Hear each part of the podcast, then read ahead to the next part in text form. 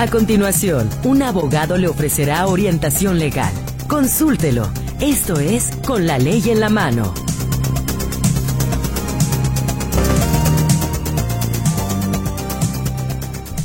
¿Qué tal? ¿Cómo está? Muy, pero muy buenas tardes. Qué gusto poderle saludar y recibir a usted en este programa con la ley en la mano en su emisión de martes, martes 9 de enero de 2024. Gracias por acompañarnos. Esperamos, como siempre, poderle servir a través de la experiencia del abogado que en esta ocasión nos acompaña y que ya le estaré presentando y acorde a su especialidad que usted también pueda realizar las preguntas que considere pertinentes. Si necesita alguna guía, necesita algún apoyo, para eso estamos con muchísimo gusto.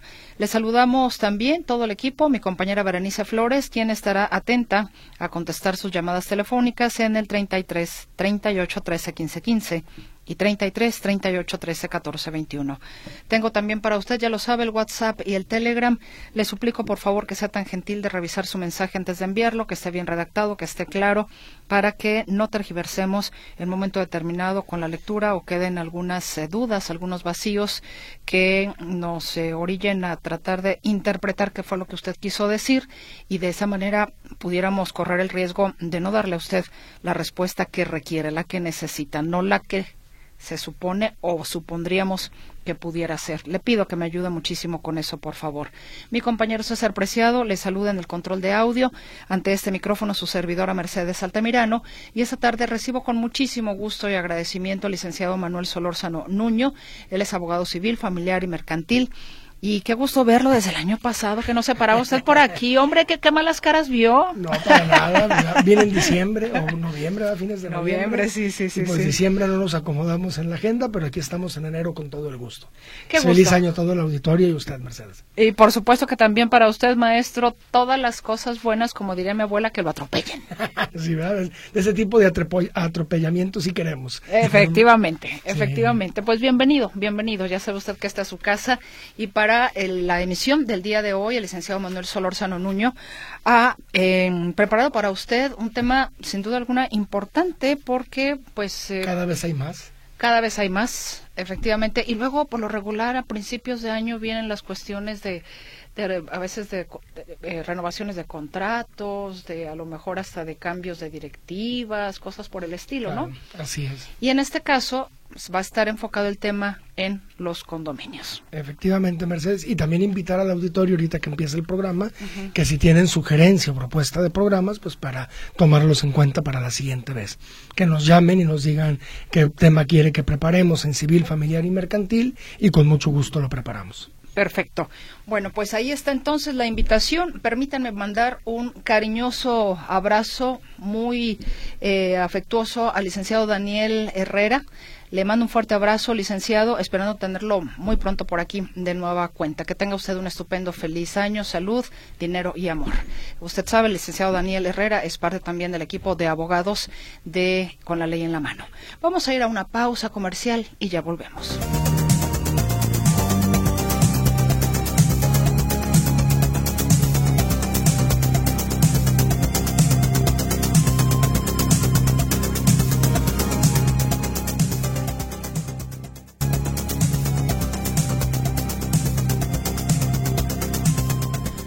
Listos entonces ya para que el licenciado Manuel Solórzano Nuño, le recuerdo, él es abogado civil, familiar y mercantil y más adelante, si en esos temas usted desea preguntarle algo, adelante por favor. Y para esta tarde, como ya le anticipábamos también antes de la pausa, el tema es el del condominio. ¿Qué es el condominio? ¿Quiénes viven en condominio, maestro? Bueno, es que pueden vivir o pueden tener su negocio. Incluso, Inclusive ahí pueden, también acuérdese que pueden tener sus restos, porque los panteones también son condominio. Entonces fíjese bien. este, ahora sí que esa la, ando sumando al conocimiento. O sea, es vivir cuando es habitacional, negocio, ya sea servicios, oficinas o comercios, o bien, eh, inclusive hasta las industrias, los parques industriales, pues también son condominios porque tienen sus unidades privativas y, por, y los panteones, los mercados, entonces el condominio es esa. Le podría decir la definición machetera que viene en el artículo 1001 del Código Civil, pero no, no tiene caso decirla esa porque es muy técnica, pero el condominio ¿qué es? Se integra el régimen de propiedad, es decir, una persona es dueña de una parte de ese condominio a la que se le llama unidad privativa, pero es copropietaria de las áreas comunes de un condominio. Entonces tenemos la propiedad por un lado y las áreas comunes por otro. El ejemplo más clásico, y era como se identificaba el condominio al inicio, era los departamentos los edificios. De hecho, la ley viejita del Distrito Federal de entonces era la propiedad por pisos y departamentos del Distrito Federal. No se le llamaba condominio, sino propiedad por pisos y departamentos. Luego ya evolucionó. Nada más breve, una breve historia. El condominio se empezó a desarrollar la legislación cuando eh, cuando empezaron a ver las ciudades amuralladas de la Edad Media, pues imagínense, estaban acotadas las ciudades y quién quería irse a vivir fuera. de la ciudad, entonces por eso es que empezaron a crecer. Cuando Guadalajara, ¿para dónde está creciendo? Para, ah, arriba. Ya no puede para los lados. Zapopan, Tonalá que sí, pero Guadalajara nomás de aquí, vaya que ha crecido para arriba. Eh, tristemente ya ve que aquí sacaron el fenómeno de dentrificación, creo que le llaman. Centrificación. Algo, bueno, uno de esos, pero... Sí, ahorita, ahorita, sí, sí. Que, como dijo Rubén Martín, aquí su ex compañero de, Radio Metrópoli en Cosa Pública, en otro programa lo llegó a decir, una expulsión de pobres, en pocas palabras, porque ¿quién puede pagar los departamentos que están dentro de la ciudad? Pero, en fin, ese es otro tema y yo no soy economista, así es que ni urbanista no nos metamos en eso. Este mensaje va para la gente que vive en condominio, que tiene su negocio en condominio, ya sean mercados municipales, pues sepa los derechos y obligaciones que puede tener. Y aquí me llevaría a la siguiente pregunta, Mercedes, ¿qué es eso? ¿Cómo se clasifican el condominio? Por su uso en habitacionales, comerciales o mixtos, por su distribución horizontales, verticales o mixtos también. Y, y digo mixtos porque ya ve que hay condominios donde están zona habitacional arriba, y abajo los locales comerciales. Exacto. ahí es mixto por el uso, pero también por su distribución. Le pongo el ejemplo de Avenida Guadalupe. Hay unos edificios que están ahí, al, se ven a mano derecha por el club de fútbol muy famoso, y al fondo están casas, entonces también son mixtos. ¿Por qué? Porque por un lado son horizontales y por otro lado son verticales. Entonces los dos pueden ser condominios. Y es lo que, no sé si se acuerda que en Guadalajara hubo esa explosión de cotos, le llama la gente. De, cotos, exacto. Pero y para esa zona también, precisamente. Y para todo, por todos lados. Pues pero eso es un condominio. Este, pero por la cuestión de espacio, pues ya conviene hacer 10 pisos hacia arriba que cuatro casas o cinco en horizontal. Si se fija, ya casi no se desarrollan los condominios horizontales, ahora son los verticales. Pero la pregunta es, en un condominio vertical, ¿quién es dueño del suelo? ¿Quién es dueño de las escaleras? ¿Quién es dueño del techo? Y también otra cosa, el, el, el diamero, el tinaco lo ponen arriba y entonces va a tener que bajar el agua. Y entonces eso es lo que se conoce como servidumbres de desagüe, de agua y servidumbres de desagüe. Cuando vamos al baño y nos bañamos, pues el agua tiene que correr y va para abajo. Entonces todos esos ductos son áreas comunes, no pueden ser de una persona. La azotea no puede ser de un condomino. Que ahí los que tenemos departamento en la parte de Amera arriba es lo que le sufrimos. Porque para usarlas todo mundo quiere usarlas. Oye, ya toca impermeabilizar. No, es tu azotea. No, mijito, ok, es mi azotea, entonces lavarlo y ahí pongo mi terraza y hasta un cuarto y yo ya lo le, entro. Y nadie sube a lavar ropa. Pues déjese de lavar ropa, Mercedes, el tan solo... O atenderla, pues. y olvídese de la ropa, vamos pensando que tengan secadora, su tanque estacionario. Ya olvidemos el tinaco y el tanque estacionario, pónganlo en su unidad privativa. O sea, olvídese de la ropa. Tinaco y tanque estacionario. No sé si sepa que los cilindros de gas o los tanques estacionarios por norma no deberían de estar en los patios chicos o grandes de los departamentos. Tienen que estar arriba. Los tanques estacionarios tienen que estar arriba. porque Explota. Si explota en la azotea, pues causará daños a la azotea y no más. Pero si explota en un patio, va a acabar el departamento y arriba y abajo. Entonces, es las normas de seguridad que a veces no queremos este, seguirlas. Y por último, también si son, por, de acuerdo a su organización, si son privados o públicos. Como dije yo, los panteones son este servicios municipales, los panteones son eh, condominios, pero también los mercados, Mercedes, a eso sí les podemos mencionar por nombre, no es Gol, el mercado Alcalde o el mercado San Juan de Dios o, o el mercado Rizo, todos esos mercados son de son, de servicios municipales y son condominios. También tienen su unidad privativa, que es el puesto, la tumba, y las áreas comunes que se les tiene que dar servicio. Entonces, en ese sentido, ahora la pregunta del millón, a las áreas comunes, ¿quién paga su mantenimiento? Los condóminos. Y entonces ahí es donde empezamos los problemas, porque ¿cuánto van a pagar? ¿Quién lo decide? ¿Y quién las va a cobrar? Para mí esas son las dos preguntas claves que, tenemos que tomar en cuenta.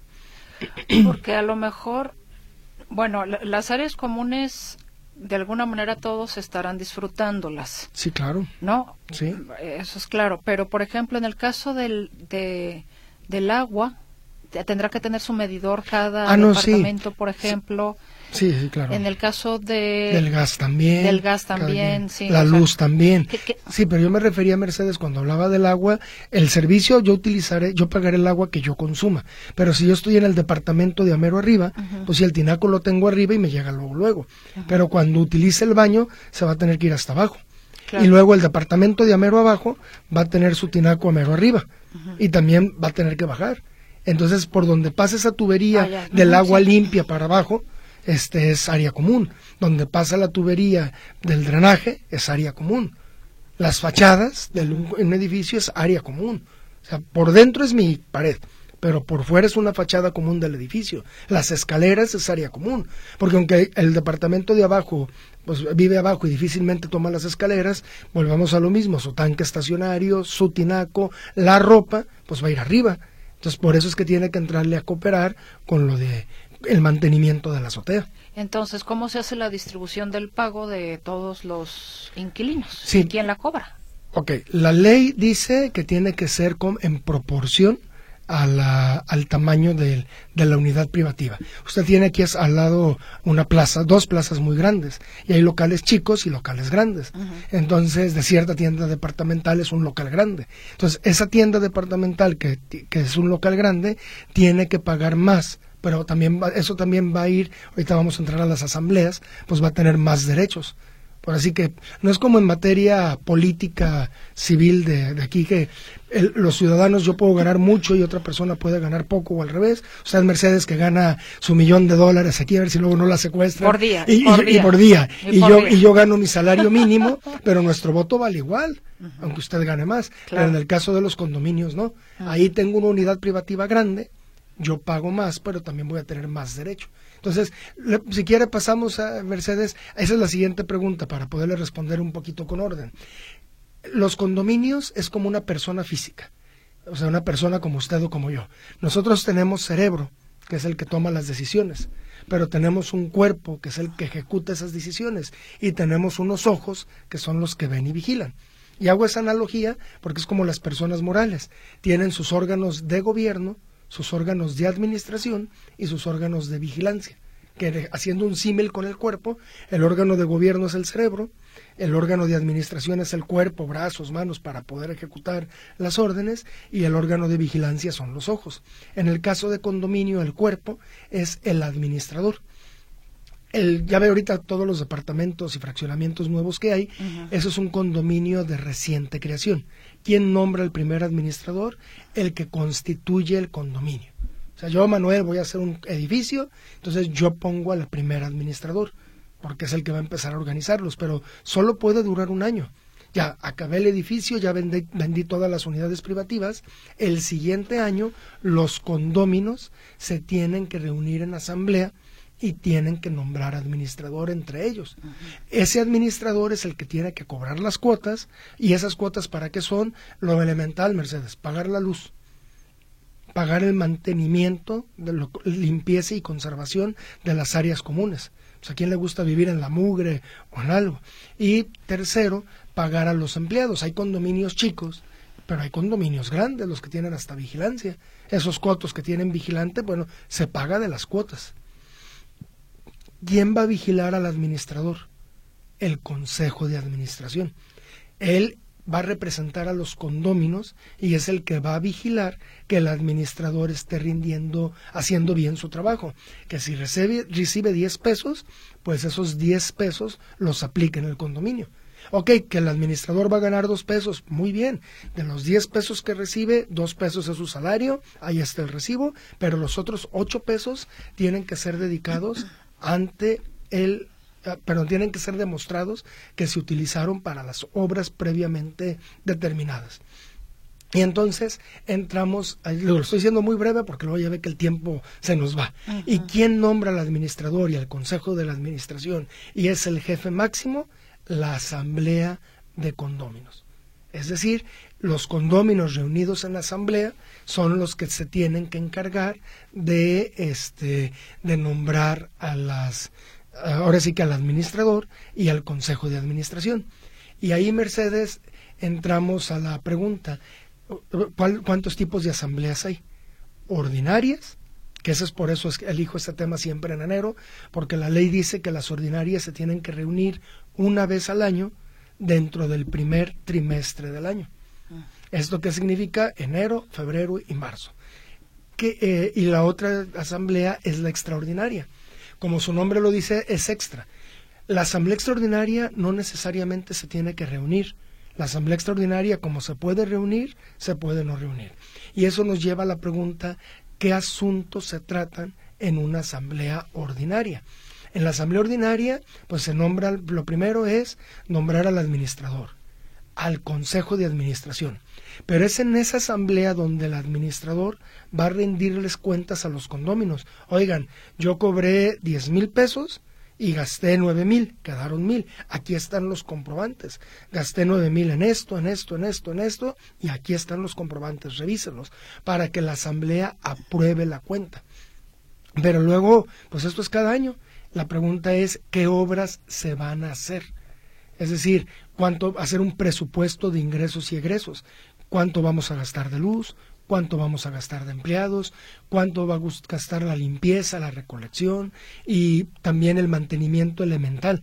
Por ejemplo, estamos de acuerdo que pintar el edificio no es una obra de mejoramiento, eso es conservación. Que se fregó el motor eléctrico, del portón eléctrico, hay que repararlo, pues, o, o no se fregó, somos preventivos. Hay compañías que se dedican a darle mantenimiento cada seis meses a ese portón, entonces hay que presupuestarlo antes de que truene, antes de que ya no sirva. Entonces, todo eso forma parte del presupuesto de ingresos y egresos. Si se fija, es muy, como, muy parecido al gobierno. En la sesión ordinaria. En la como, digamos, preventiva a lo que va a correr de este 2024 sobre todo, es que por un lado es preventiva, hablo del mantenimiento, Mercedes, pero el salario lo tengo que estar pagando cada mes. Ah, no, sí, sí. La limpieza. Es como ir eh, eh, definiendo los gastos que tenemos para este año. Exactamente. Aunque la ley, fíjese bien, ¿eh? la ley dice que sea del año siguiente. Es decir, se supone que yo en esta Asamblea Ordinaria de 2024 tengo que hacer el presupuesto de ingresos y egresos de 2025. Pero en la práctica no es muy complicado saber la inflación, saber todo, se hace en este mismo año. Por eso lo ideal es que se reúnan en enero. Para este año tenemos estos gastos. Perfecto. Y ahora... ¿Qué eh, asuntos se tratan en una extraordinaria? Exactamente. Las extraordinarias es, por ejemplo, oigan, el reglamento ya no nos está funcionando, hay que cambiarlo. Oigan, este pedazo de la, del condominio no lo estamos utilizando, ¿por qué no lo desincorporamos? ¿Por qué no? Y lo vendemos y que es ingresos para mejorar lo que sí utilizamos. Entonces, ya no queremos ser condominio habitacional, queremos ser condominio horizontal. Eh, eh, en fin, o sea, ese tipo de cambios es una asamblea extraordinaria que no es forzoso que se dé. Y sobre todo, Mercedes, el tema más recurrente. Fíjese que vivimos en el mismo edificio y Manuel Solórzano, como es muy rockero, se pone a tocar la batería a las 11 de la noche hasta la 1 de la mañana. Ah, ya lo podemos correr, por favor.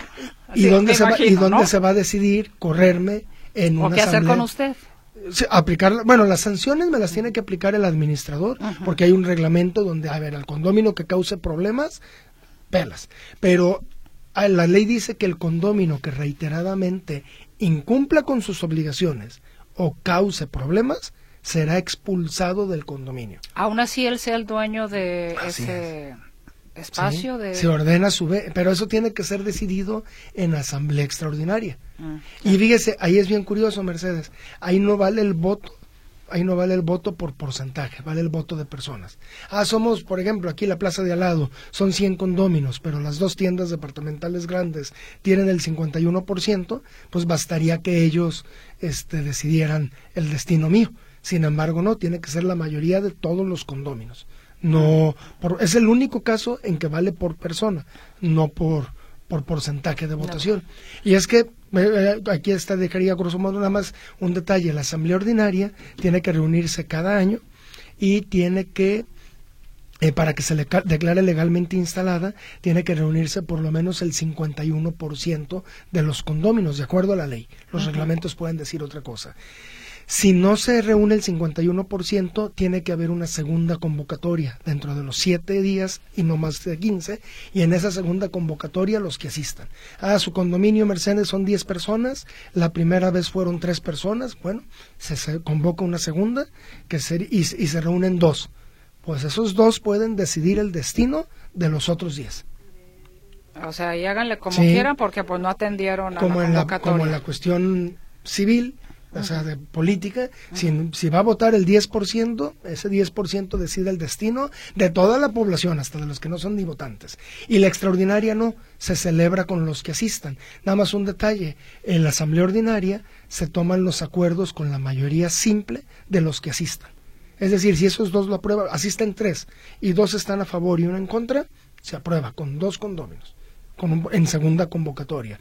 La extraordinaria no, la extraordinaria se puede celebrar con los condóminos que asistan, pero con este, si los condóminos que asistan, pero tienen que manifestar su voto el 75% de derechos.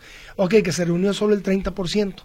Se tienen 30 días para recabar la aceptación de los acuerdos de asamblea posteriores a asamblea. Vivir en condominio no es, eh, digamos, tan sencillo como vivir en un espacio que no está, digamos, acotado por esos reglamentos. Claro, pero al aceptar, al comprar una propiedad en condominio, aceptamos los reglamentos. Y por último, Mercedes, para cerrar y poder ya irnos con la participación del auditorio, el tema principal, las cuotas. ¿Para qué son las cuotas? No es para que Manuel, que es el administrador, se vaya a Europa, no, eso quisiera, pero no. Este, eh, eh, las cuotas son para las insisto, para la operación del condominio, pensando en condominios grandes tienen elevador, entonces hay que pagar electricidad, mantenimiento, limpieza, vigilancia y todo eso es operación. Ah, un tema de la asamblea extraordinaria. Oigan, ¿saben qué? Queremos mejorar el condominio y hacer una alberca en la parte de arriba, en la azotea. Esa es una obra de mejoramiento. Y entonces ahí sí tiene que ser en asamblea extraordinaria y que lo apruebe el 75% de condóminos. Obras de mejoramiento pero obras de conservación es en asamblea ordinaria y es parte del presupuesto. Puse el ejemplo, en, mi edificio tenemos que impermeabilizar la azotea. Pues eso no es obra de mejoramiento, eso es obra de conservación para que se mantenga. Las escaleras que se están zafando, se está zafando un mosaico, pues pegarlo bien. Eso es conservación. Limpieza y conservación entra dentro del ordinario. Extraordinaria entra el mejoramiento. Y también otra cuestión, puede haber casos en que haya reparaciones urgentes. Para eso el condominio tiene que tener un fondo de reserva. Imagínese, se fregó el portón, se quemó el motor y tenemos que cambiarlo. Déjame, convoco a asamblea a ver si me permiten cambiarlo. O la bomba para subir agua, imagínese. No, pues eso. Eso tiene que tomar decisiones el administrador rápido y tiene que, esas son reparaciones urgentes y tiene que de su fondo de reserva pagarlas y luego ya rendir cuentas al condominio, perdón, a los condóminos. Eh, un detalle importante, Mercedes, la asamblea de condóminos es de dueños. Ah, que Manuel Solórzano renta ahí, Manuel Solórzano no puede asistir y votar. Ah, pero Mercedes, que es quien le renta, sí le da una carta poder firmada ante dos testigos, con copia de su identificación y, está acreditada como condómina, Mercedes sí puede autorizar a Manuel para que él asista y vote por ella. ¿Y el administrador tiene que ser uno de los habitantes del condominio o no necesariamente? No necesariamente, puede ser, inclusive puede ser una persona moral que se dedique a administrar condominios. Es ah, muy común eso. Pero el consejo de administración tienen que ser condóminos que sean ocupantes o dueños. O sea, puede ser un dueño, por ejemplo, Mercedes ser parte del consejo de administración, aunque el que viva ahí es Manuel. Eso sí es posible, pero es condómina. O Manuel puede ser miembro del consejo de administración, aunque no sea dueño, porque es ocupante. Este, pero un requisito es estar al corriente en las cuotas. Pues si no, ¿cómo voy a vigilar que sí paguen si yo no pago? Vamos a estar como... Me acordé de un chiste, bueno, no se lo cuento. Muy bien, Mercedes. Bueno, pues ahí está el tema del condominio. Si usted tiene una duda en relación a ello o tiene su propio tema en materia civil, familiar o mercantil, que es la especialidad del licenciado Manuel Solórzano Nuño. Adelante, por favor, ya conoce nuestros teléfonos, los eh, recuerdo con mucho gusto para usted. 33 38 13 15 15 y 33 38 13 14 21. Y también tenemos a su disposición el WhatsApp y el Telegram en el 33 22 23 27 38. Vamos entonces a la pausa, César, y ya regresamos a Con la Ley en la Mano.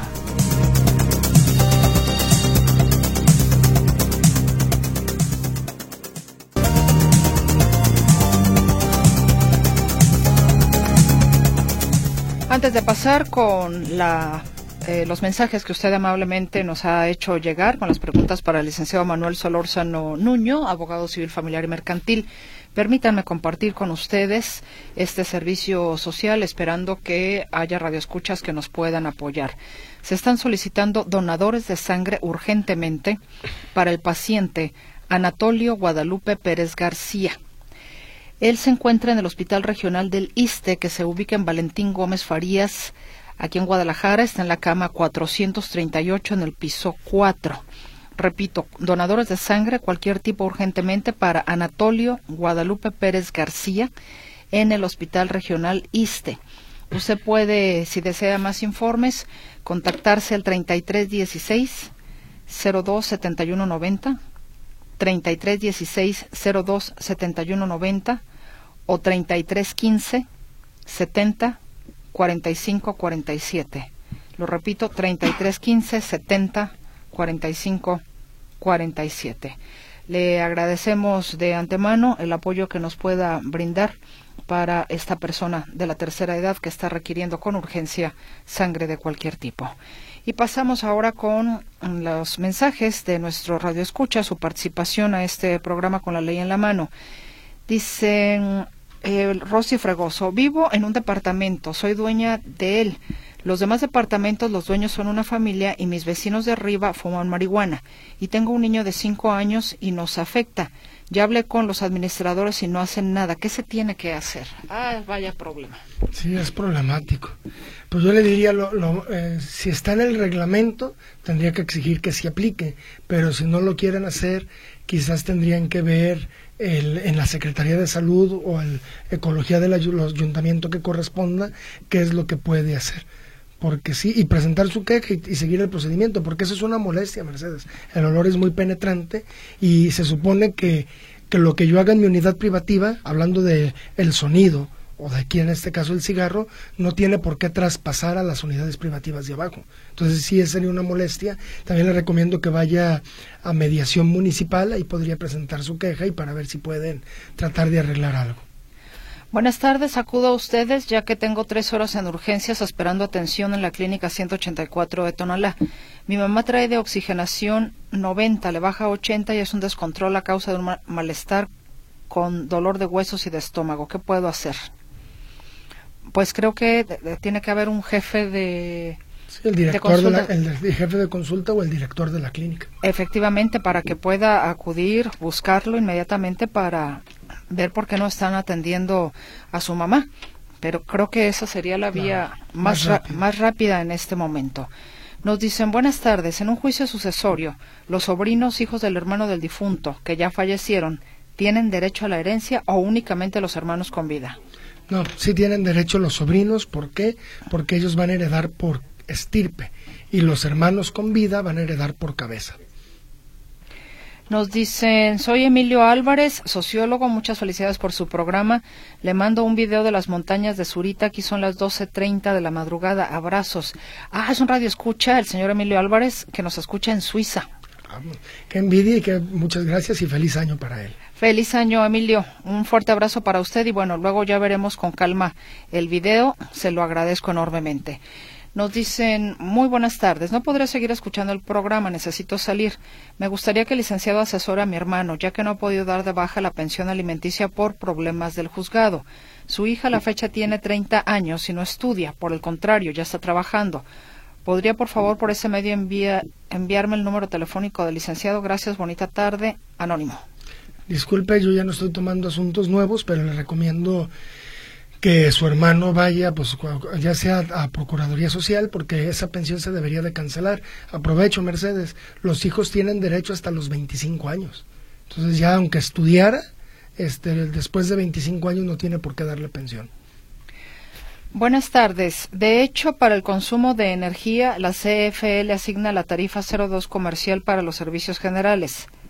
La tarifa doméstica es la 01 más económica con subsidio, ingeniero Avilla quiero pensar que se quiere referir al recibo de la luz de áreas comunes del condominio y donde le asigna esa, esa tarifa. La verdad es que desconozco, pero no se me hace descabellado.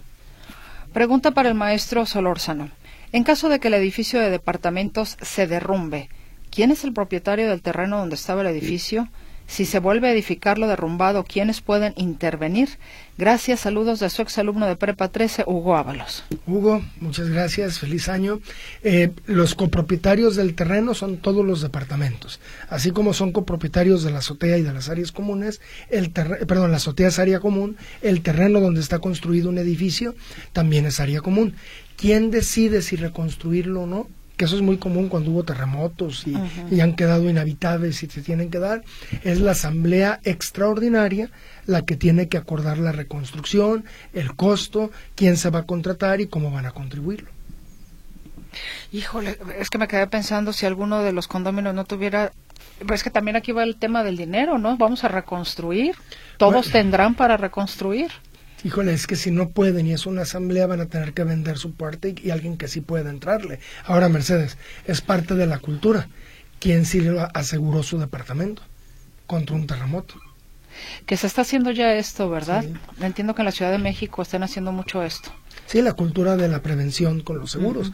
Yo le diría que toda la gente costera pues debería de asegurarse ahora con, con lo que pasó del huracán Otis, que es atípico, al margen de la actuación del gobierno, pues estamos viendo que el, que el cambio climático está afectando. Entonces ya no es las, los huracanes con la potencia que tenían y ahora son más agresivos. agresivos. Pues vea, por ejemplo, el año pasado no tuvimos tanto frío como este este, bueno, pasado, me refiero al invierno del ciclo pasado. Entonces, pues de forma, y, y, vamos a tener mucho más calor que el otro y creo que tenemos que tomar precauciones como ciudadanos y asegurarnos.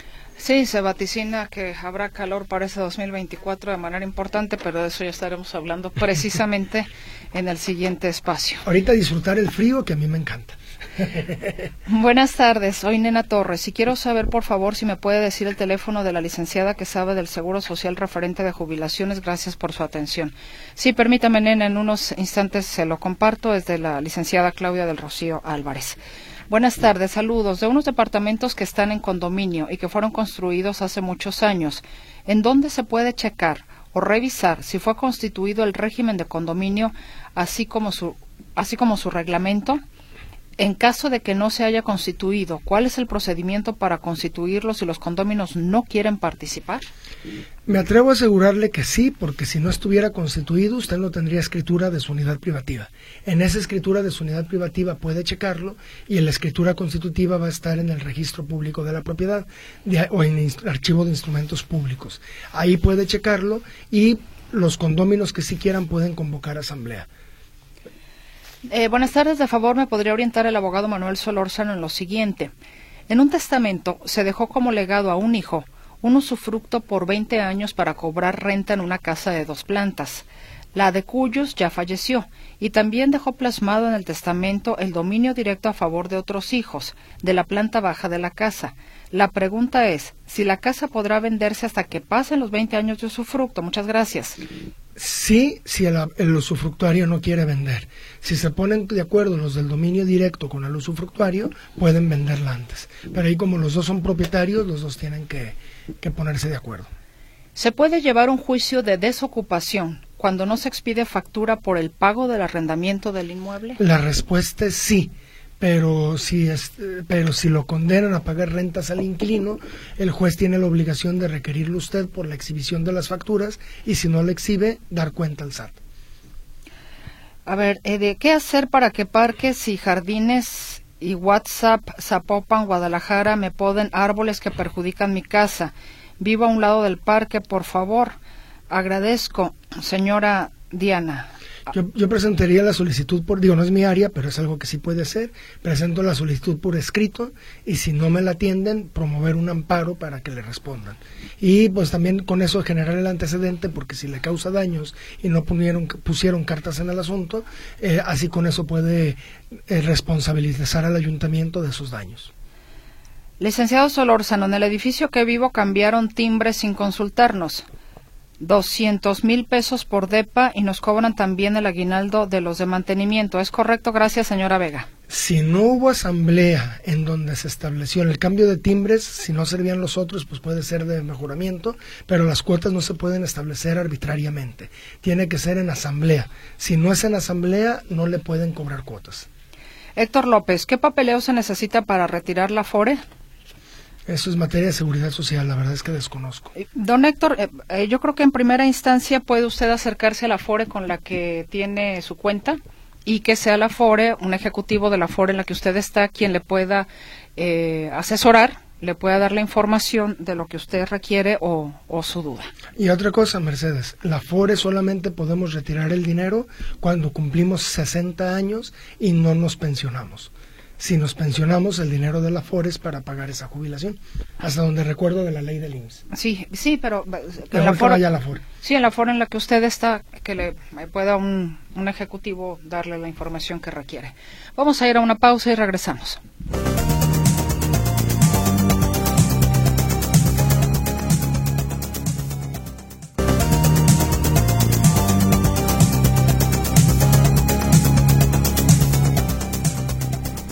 Regresamos, nos acompaña el licenciado Manuel Solórzano Nuño, abogado civil familiar y mercantil, y tengo más eh, consultas para usted, maestro. Nos dice la señora Paulina Guerra, espero su orientación de favor. Le hice un par de préstamos a una vecina de 20 mil pesos en dos pagarés de 10 mil cada uno. A la fecha no me ha querido pagar. Para hacer el cobro mediante juicio, ¿me saldrá muy caro contratando un abogado? ¿Y en cuánto tiempo se recuperaría la suma? Espero su orientación. Muchas gracias y excelente programa. Pues tanto como muy caro, no. Lo que va a tener dificultad es que un abogado lo quiera tomar por una cantidad pequeña. Yo le recomiendo que vaya a los institutos de mediación municipal como una primera etapa. Y en segundo lugar, puede ir, creo, a la Procuraduría Social para ver si le pueden ayudar con el trámite mercantil para cobrar esos pagarés. Y tiene que ejercitar el juicio oral mercantil ejecutivo para lograr el cobro. Edith González Núñez dice buenas tardes. Pregunta, ¿qué o cómo hacer en un conjunto de departamentos con muchos departamentos que no tienen ningún tipo de organización y además no quieren organizarse, ni los dueños, ni los dueños, ni los que rentan? ¿Cómo obligar a poner orden? Pues con que haya cinco que sí lo quieran poner, como dije, se puede convocar asamblea y aunque nomás asistan cinco, ellos pueden tenerlo. Y Mercedes, un detalle que se me pasó y ahorita lo aprovecho, pero el tiempo nos alcance. Cuando ya está organizado el condominio, está el administrador, consejo de administración y cuotas en asamblea, esa asamblea se tiene que protocolizar ante notario, inscribir en registro público, es como un pagaré. El administrador hace un estado de cuenta, lo aprueba el, el consejo de administración y se puede demandar para que paguen los condóminos. Y es una forma de empezar a poner orden de que sí paguen todas las cuotas. Pero para ello se tienen que hacer las asambleas.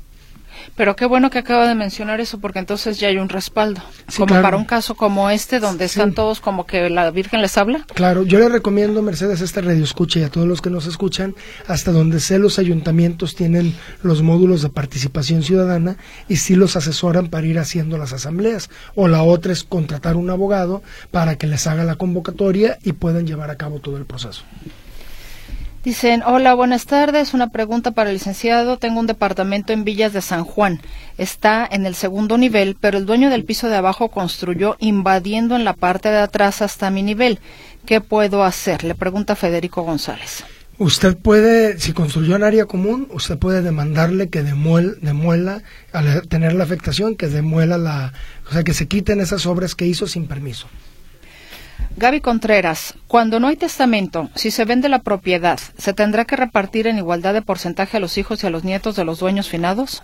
Solamente a los hijos, y si hubo un hijo ya finado, por estirpe los hijos de esos hijos que vendrían siendo los nietos.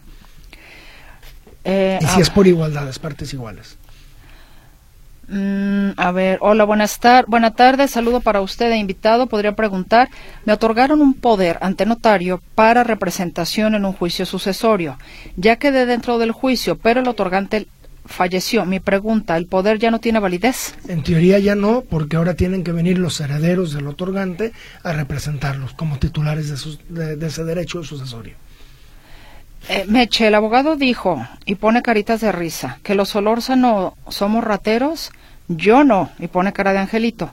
Buenas tardes, Meche Abogado, y para todos en cabina les deseo que tengan feliz año. Igualmente, para usted, Solórzano, no me da nombre, pero bueno.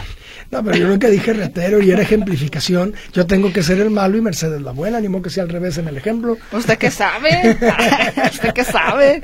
No, bueno, era un ejemplo, pero bueno, también aquí nuestro radio escucha que no me deja nombre, bueno, pues lo toma con humor. Claro. Muchas gracias. Mi pregunta, licenciado Solórzano. En un predio que estuvo en Proindiviso, uno de mis hermanos que era copropietario aprovechó conectar su drenaje sanitario al mío. Ahora que ya se finiquitó la cosa común, yo necesito hacer una cisterna, pero la tubería del drenaje de mi hermano dice que no lo puede, que no lo puedo quitar, siendo que está ocupando una área en la que yo soy el propietario. Atentamente, señor Gómez pues quizás ya, como ya se finiquitó la copropiedad, pueda demandar porque se cambie esa situación del drenaje y él se conecte directamente para que usted pueda hacer la cisterna.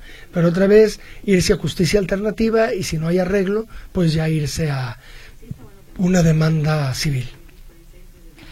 Eh, nos dicen, ah, no, no es cierto, aquí no tengo nada, estaba buscando aquí en el Telegram, pero en el Telegram no tengo participación.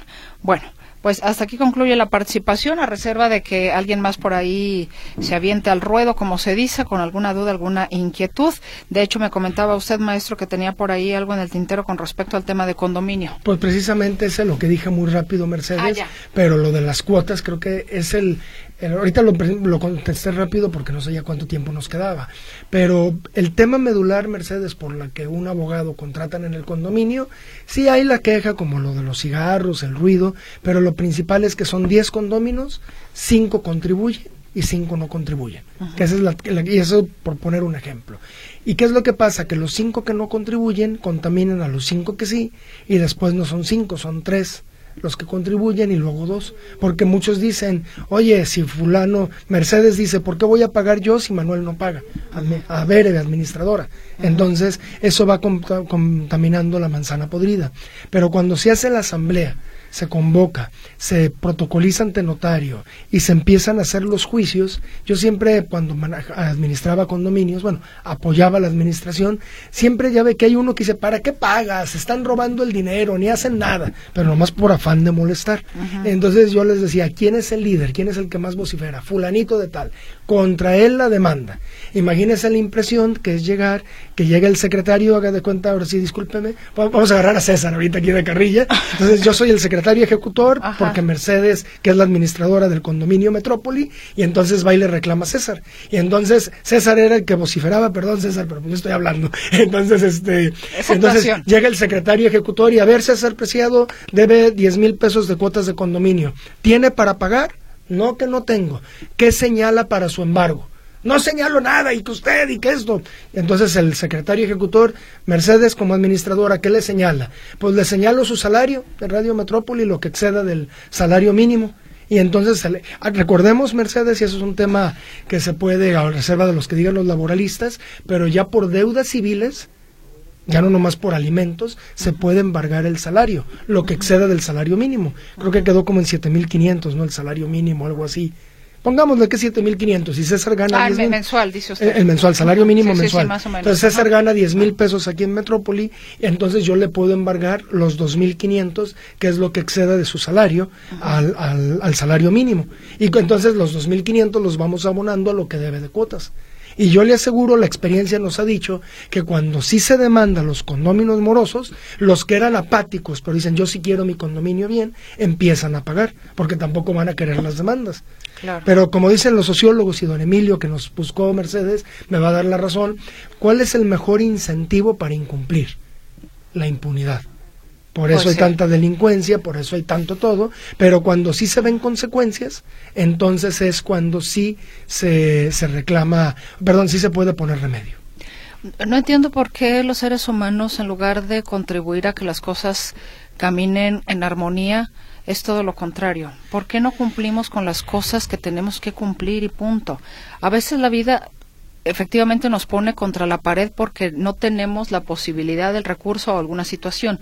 Pero cuando es nada más porque yo me llamo Mercedes Altamirano y a mí nadie me dice lo que tengo que hacer, a ver, pues entonces no te metas a donde te dicen que tienes que hacer, porque estás en una comunidad. Claro. ¿no? Pues, en fin. Yo tampoco lo entiendo. Sí, yo de, verdad que no. Eh, buenas tardes. El licenciado Solórzano da consulta. Si es así, puede compartir su teléfono. Saludos, Marta. Disculpe, Marta, ya no tomo asuntos nuevos. Si estoy pagando una deuda en, ante juzgado y mis bienes están embargados, ¿alguien más me puede demandar y embargar?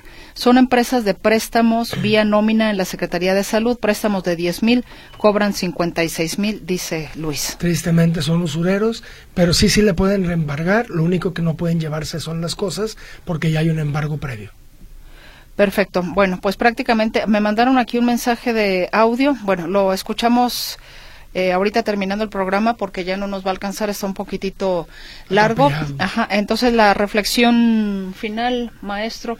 Eh, para del condominio es júntense en asamblea de condóminos, háganlo bien, contraten un abogado, establezcan quién va a ser el administrador, quién el consejo de administración, las cuotas, destino y montos. Eso se tiene que protocolizar ante notario público e inscribir en registro público de la propiedad y con eso pueden exigirles a los condóminos que no cumplen el debido cumplimiento a sus obligaciones. Y se nos pasó a saludar al principio, Mercedes, a los que despiertan al gallo y pues en general a todo el auditorio.